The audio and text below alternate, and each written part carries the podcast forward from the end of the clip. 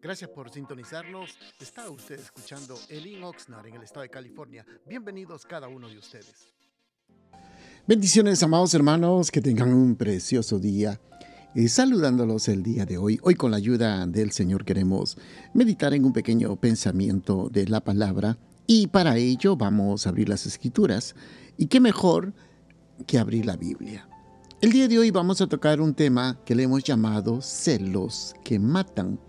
Y para ello vamos a abrir la Biblia en 1 de Samuel capítulo 18, versículo número 7. Dice la palabra del Señor. Mientras danzaban las mujeres cantando diciendo, Saúl hirió a sus miles y David a sus diez mil. Saúl se enojó mucho y le desagradaron estas palabras, pues decía, a David le dan diez mil y a mí miles. No les falta más que el reino. Y desde aquel día Saúl no miró con buenos ojos a David. Le hemos llamado, amados hermanos, como les dije en un principio, celos que matan. Amados hermanos, no hay nada peor que ver en el pueblo de Dios la figura más triste que da un líder que tiene celos de los logros de sus seguidores. Tal es el caso hoy de este hombre llamado Saúl, que era el rey de Israel. Es más, la Biblia menciona como el primer rey de Israel.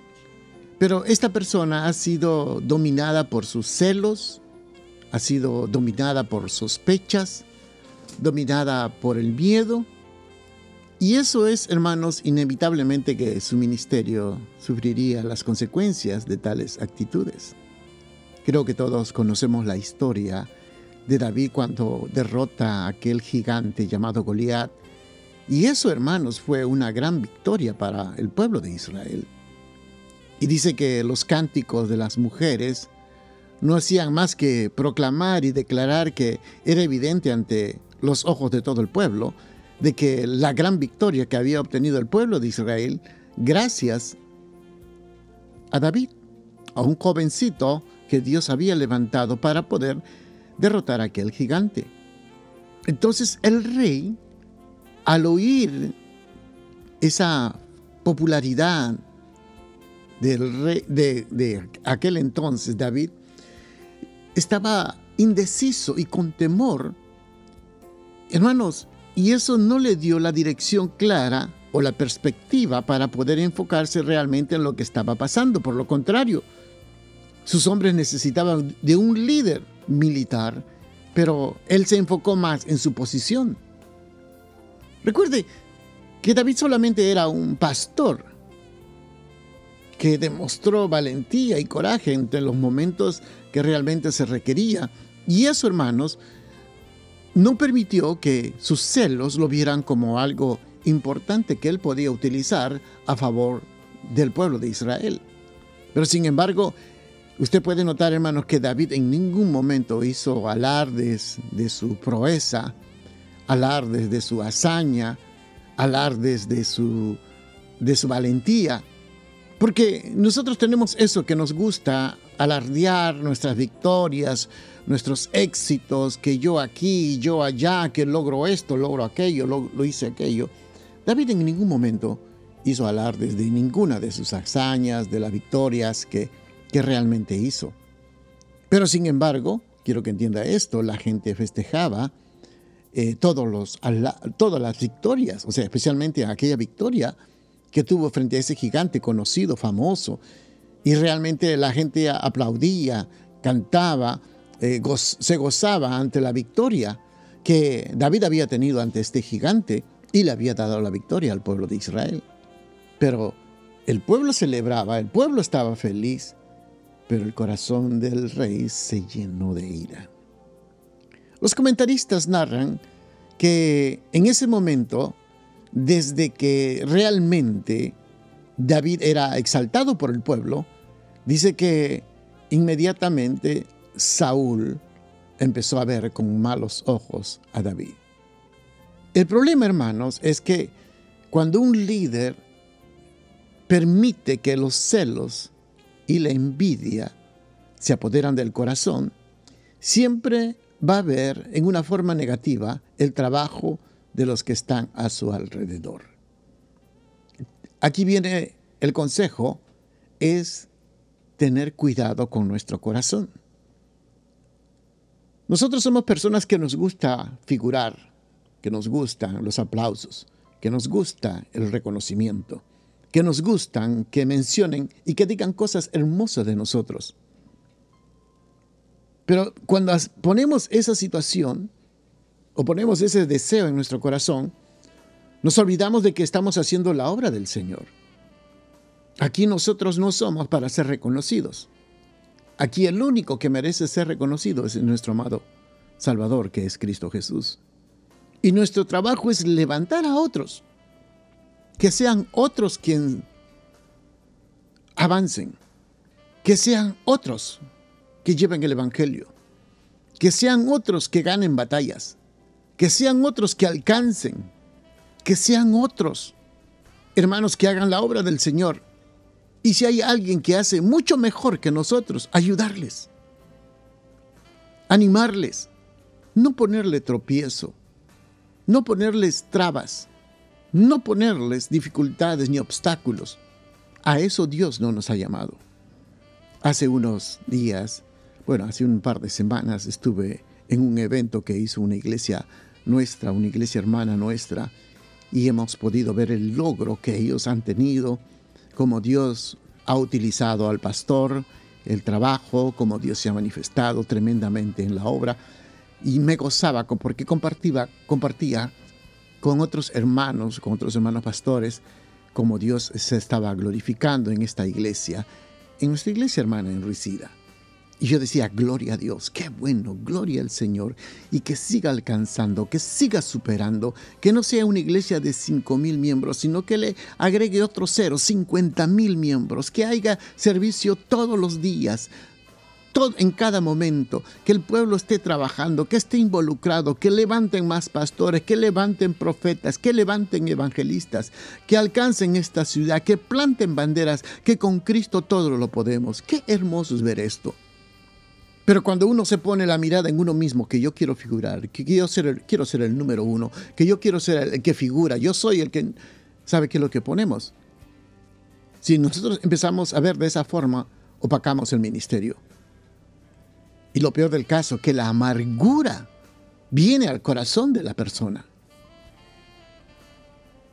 Por eso Saúl andaba con malos ojos y miraba con malos ojos a David.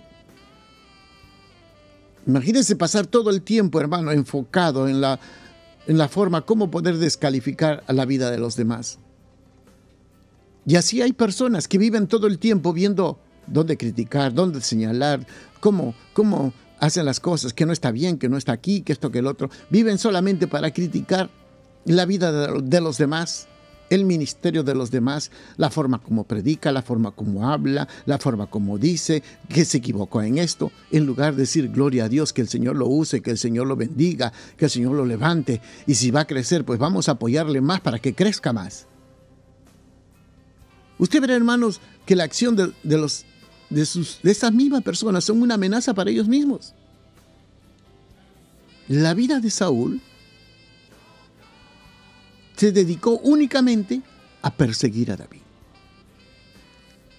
Vino un celo tremendo, lo persiguió, hermanos, de una forma tremenda por el desierto, en los valles, con el único deseo de extinguirlo, de acabarlo, de desaparecerlo, de borrarlo.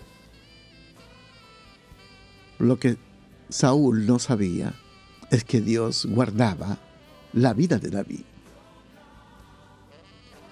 Hermanos, nosotros podemos ver la reacción de este líder rey frente al éxito de otros al ver la grandeza.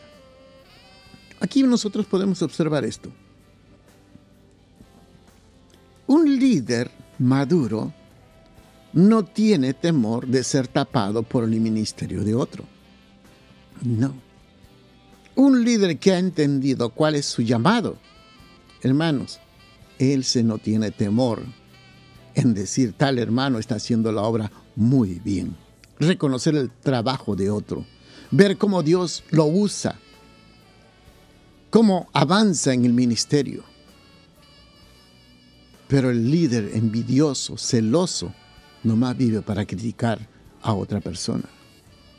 Piense por un instante, amado hermano. Al igual que un padre con sus hijos no tiene gran gozo y alegría al verle prosperar en todo lo que hacen. Yo creo que eso es nosotros como ministerio. Tenemos que gozarnos. Tenemos que alegrarnos ante cómo Dios usa a otra persona y orar por esa persona y decir, Señor, úsalo más. Nosotros tenemos un gran placer de trabajar con hermosos líderes. Que Dios los usa, que Dios los guarde, que Dios está levantando más líderes y gloria a Dios.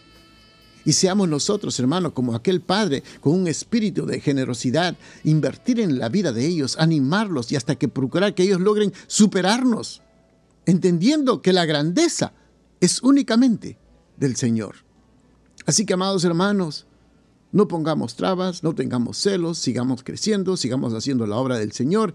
Y si el Señor logra levantar otro hombre que es mejor que nosotros, apoyémosle, no pongámosle traba, unámonos, oremos por esa persona y que el Señor los bendiga ricamente. Oramos por la vida de cada uno de ustedes para que el Señor los use tremendamente. Bendiciones, amados hermanos, que tengan un precioso día. Gracias por estar pendientes de nuestra programación y lo invitamos que nos visite a uno de nuestros servicios los días viernes a las 7 de la noche y domingos a las 5 de la tarde. La dirección de nuestro local está ubicado en el 555 al sur de la calle A en la ciudad de Oxnard, en el corazón de Oxnard, y será un placer poder saludarlo. Y también le pedimos de que si usted puede seguirnos de nuestras actividades en Facebook o Instagram, bajo el link Oxnard será una bendición y para mayor información puede usted llamarnos al área 805-991-6030. Bendiciones.